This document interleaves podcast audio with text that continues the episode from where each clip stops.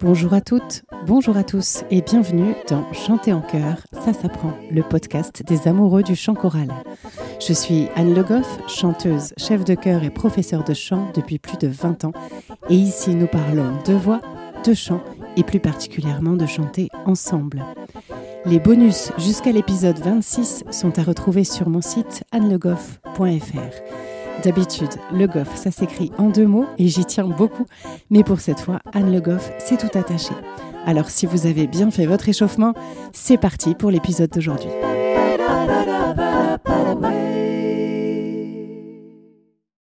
Le qui suis-je du jour? Je vous ai déjà raconté que mon tout premier instrument, quand j'avais 6 ou 7 ans, c'était l'accordéon. C'était dans l'épisode 11 intitulé Comment j'ai commencé à chanter. Mais je ne crois pas vous avoir dit tous les instruments que j'ai pratiqués ensuite avant de vraiment me lancer avec la voix. Donc peu après avoir commencé l'accordéon, j'ai aussi commencé à apprendre le piano. Pour être honnête, je ne sais plus trop pourquoi j'ai commencé à prendre des cours parce que j'avais pas une passion pour cet instrument, mais en tout cas, j'ai commencé vers 8 ans, je crois. Et j'en ai fait pendant une quinzaine d'années. Alors j'ai très vite compris que je n'allais pas être une véritable pianiste, euh, dans le sens où j'étais pas une très grande travailleuse déjà, et puis je voyais plus le piano comme un outil en fait.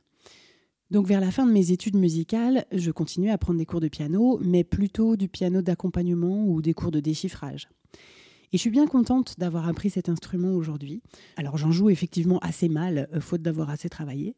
Et puis ça fait bien longtemps que je ne joue plus de partitions euh, compliquées et que je ne travaille plus vraiment l'instrument mais ça m'est extrêmement utile que ce soit pour accompagner des élèves ou des chœurs. C'est aussi au piano que je compose le plus souvent. Quand j'étais à la fin du collège, ma petite sœur a commencé le trombone et très vite elle a participé à un stage. Et je suis allée voir les restitutions de la fin du stage et donc elle jouait à la fois dans un ensemble de trombones mais aussi dans un brass band et puis dans une harmonie. Et moi, je me suis rendu compte qu'avec l'accordéon euh, et le piano, alors avec l'accordéon, j'étais chez un prof particulier à ce moment-là, parce qu'il n'y avait pas d'accordéon au conservatoire, mais avec ces deux instruments, je jouais à peu près tout le temps toute seule. Donc j'ai décidé à ce moment-là d'arrêter l'accordéon et de commencer la batterie. Parce que dans le concert de fin de stage, on avait aussi vu des groupes de batterie et de percussion, et ça m'avait vraiment beaucoup plu. Alors j'ai pris une première année de cours de batterie, Évidemment, ça allait relativement vite pour moi parce que j'avais déjà une formation musicale et rythmique euh, solide. Et à la fin de l'année, j'ai participé au stage, avec ma sœur d'ailleurs, et j'ai pu enfin jouer avec des gens. Et puis pendant le stage, euh, tous ceux qui faisaient de la batterie ou des percussions étaient mélangés. Donc j'ai pu toucher à toutes les percussions d'harmonie. Donc certes tout ce qui est batterie, mais aussi les timbales et les claviers, donc par exemple le marimba, le vibraphone, etc. Et j'ai adoré ça. Donc j'ai commencé aussi à prendre des cours de percussion classique. Et puis à jouer à l'harmonie de tonnerre, notamment au timbal. L'harmonie de tonnerre, c'est une harmonie qui a un, assez bon niveau, donc c'était vraiment agréable de faire des concerts et des, concours avec cette harmonie. Concernant la batterie, j'ai vite compris que si j'aimais beaucoup l'instrument, ça n'était pas forcément réciproque. Donc j'ai arrêté en fin de cycle au bout de 4 ans. Mais ça m'avait permis déjà de mettre un pied dans le département jazz du conservatoire. Donc ça m'a ouvert des portes. En parallèle de tout ça, bien sûr, je commençais à chanter de plus en plus. Alors, je ne vous le cache pas, ça n'a pas toujours été très apprécié que je fasse plusieurs instruments. On me l'a souvent reproché au conservatoire. Mais avec le recul, je suis bien contente de l'avoir fait, parce que chaque instrument m'a apporté des choses, euh, fait découvrir des univers, et tout ça m'est très utile aujourd'hui en tant que chanteuse, mais aussi en tant que chef de chœur. Aujourd'hui, nous allons nous poser cette question. Le chant, et particulièrement le chant en chœur, peut-il être une forme de thérapie? On parle régulièrement aujourd'hui de musicothérapie, d'art-thérapie, donc on sait que la musique peut être utilisée dans des démarches de soins. Alors qu'en est-il du chant? Avant de commencer, une recommandation importante. Toutes les choses dont je vais vous parler aujourd'hui ne peuvent en aucun cas se substituer à un traitement médical ou même à un suivi psychologique. Le chant peut nous aider, on va le voir, mais évidemment si on a un problème important de santé, qu'on parle de santé physique ou mentale, il faut consulter, que ce soit des médecins ou d'autres thérapeutes. En tout cas, il faut se faire aider. Ce dont on va parler aujourd'hui, c'est plutôt des facultés du chant à soulager certaines choses, mais pas à guérir.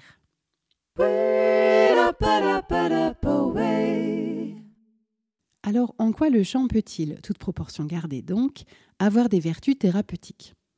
En quoi aussi va-t-il être une aide dans la prévention, dans le fait de conserver une bonne santé? D'abord, on va faire un petit retour sur les éléments qui font que le chant est bon pour la santé. J'avais développé davantage ces points dans l'épisode 3, intitulé Chanter, c'est bon pour la santé. Donc je vous invite à l'écouter ou à le réécouter, mais je vais vous faire un petit résumé aujourd'hui.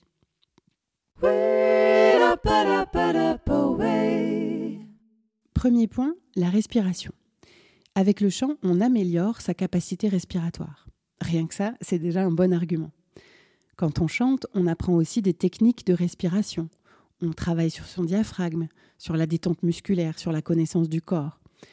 Il y a des études qui suggèrent aussi que le chant augmenterait les défenses immunitaires, a priori grâce à l'activation du diaphragme qui vient masser les entrailles et faire circuler l'énergie. En tout cas, avec la respiration, on améliore sa gestion du stress et donc on prend globalement mieux soin de son corps. La respiration, c'est une vraie technique pour améliorer les choses dans le cadre de douleurs chroniques ou passagères. Et bien sûr, c'est un véritable atout dans la gestion des émotions. Chanter et respirer, ça va avoir une influence bénéfique sur notre posture, sur notre ceinture abdominale, globalement sur tout l'axe vertébral. Donc c'est une bonne manière de prendre soin de soi en douceur, si on fait les choses correctement, évidemment.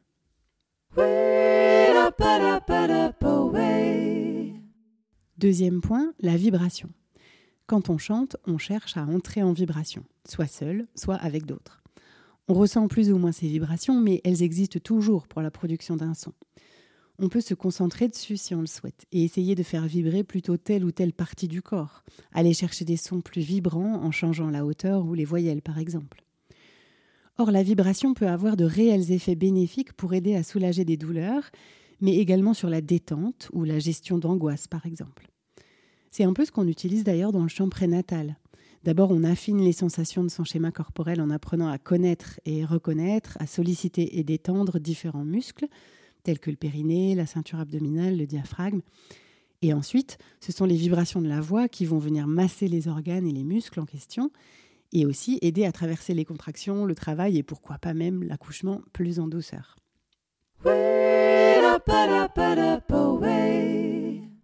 Troisième point, les hormones. La voix peut aussi permettre de libérer certaines émotions et en plus, chanter joue sur les hormones. On augmente la production d'ocytocine, qui est l'hormone de l'amour, de l'attachement et de la confiance, et qui est sécrétée quand on chante avec d'autres. On agit aussi sur le cortisol, qui est l'hormone du stress, et dont cette fois-ci la production diminue quand on chante. Donc oui, chanter lutte bien contre le stress. On stimule aussi la production d'endorphine, qui est l'hormone du bonheur et qui aide à calmer la douleur et celle de la sérotonine, bonne pour le moral. Donc on voit bien que même chimiquement, le chant peut être une belle adjonction dans le cadre de certaines pathologies, et en tout cas pour rester dans le bien-être et faire attention à soi.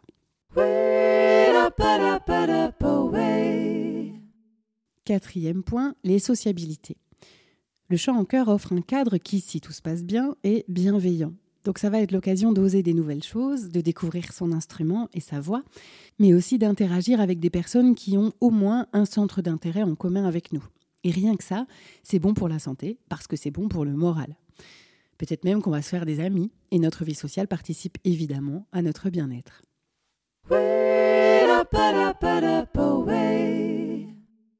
Voici pour le récap non exhaustif des atouts du chant dans tout ce qui concerne notre santé et notre bien-être. Pour résumer, le chant permet des prises de conscience corporelles, émotionnelles, énergétiques, mentales et même spirituelles, pourquoi pas. On explore, on s'explore, si je puis dire, et la voix permet aussi de travailler sa relation à l'autre. Autre chose importante, en chantant, on apprend à écouter et aussi à dire. Et ça, dans une démarche d'épanouissement, tout simplement, c'est une véritable clé. La voix, elle porte en elle notre vécu, parce que notre corps change en fonction de ce qu'on vit, et notamment de nos traumatismes physiques ou psychologiques, et que notre phonation peut aussi se modifier. Donc, en travaillant sa voix, on participe aussi à travailler sur son histoire. Évidemment, le travail ne va pas se faire avec la même profondeur si on chante juste pour le plaisir ou si on entreprend vraiment une démarche de thérapie par la voix, mais je crois qu'on y touche de toute façon. Et puis, travailler sa voix et la manière dont on la projette, c'est aussi travailler sur la confiance en soi, l'estime de soi. L'improvisation a aussi des vertus dans ces domaines, en plus de libérer tout un tas d'émotions. Donc vous voyez qu'avec la voix, on agit quand même sur beaucoup de sphères, à la fois physiques mais aussi euh, émotionnelles ou psychologiques.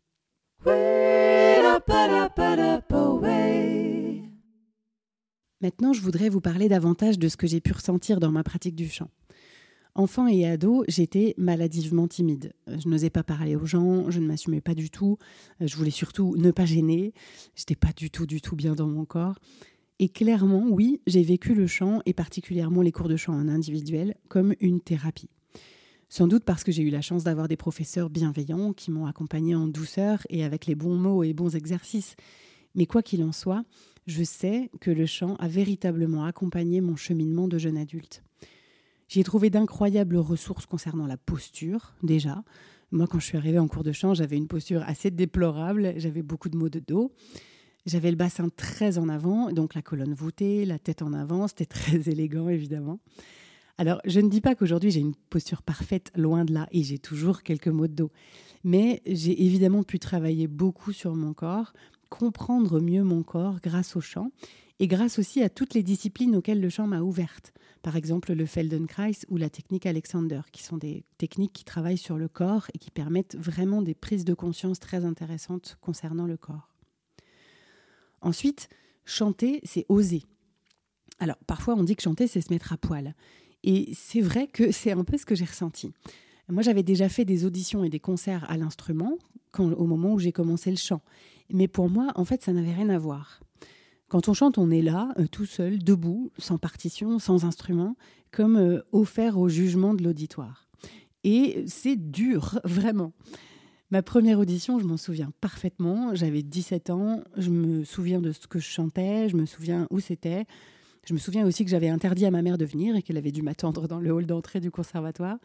Et puis, je me souviens que j'avais fort mal dormi pendant les semaines qui précédaient. Oui, c'était très très dur.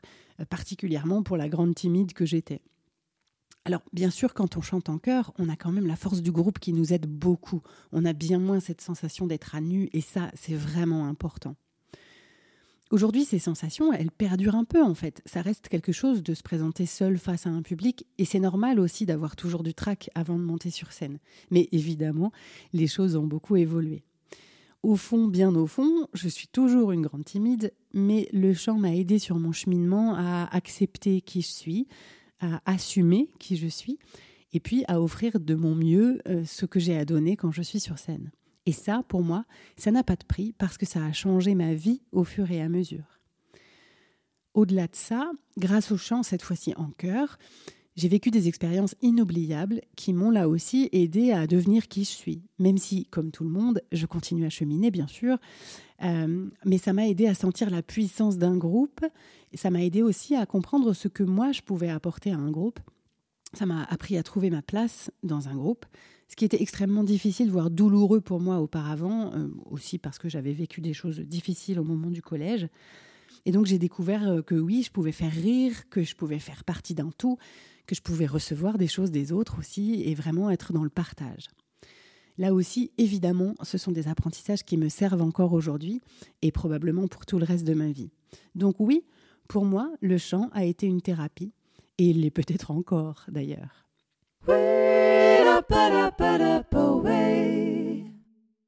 Alors dans cet épisode, je vous ai parlé des bénéfices que vous pouvez retirer en chantant régulièrement, seul ou en groupe mais il existe aussi de véritables thérapies par le chant. Alors, je ne peux pas vous en parler précisément puisque je n'ai pas testé moi-même et je n'y suis pas formée non plus, mais voici les vertus qu'on prête à ces techniques. Elles activent la production d'hormones bienfaisantes, on en a parlé, ocytocine, sérotonine, mélatonine, etc.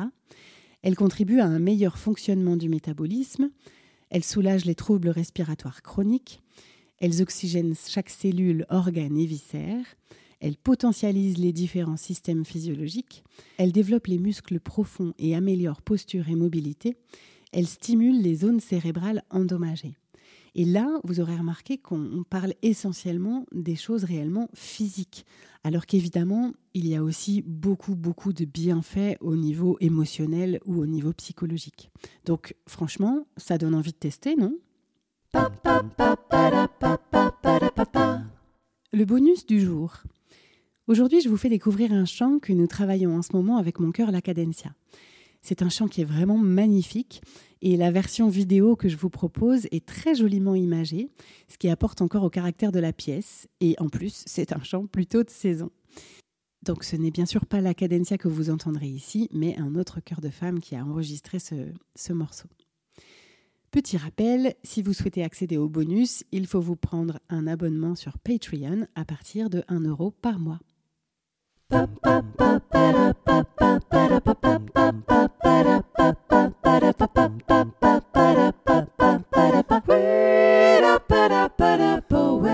J'espère que cet épisode vous a plu.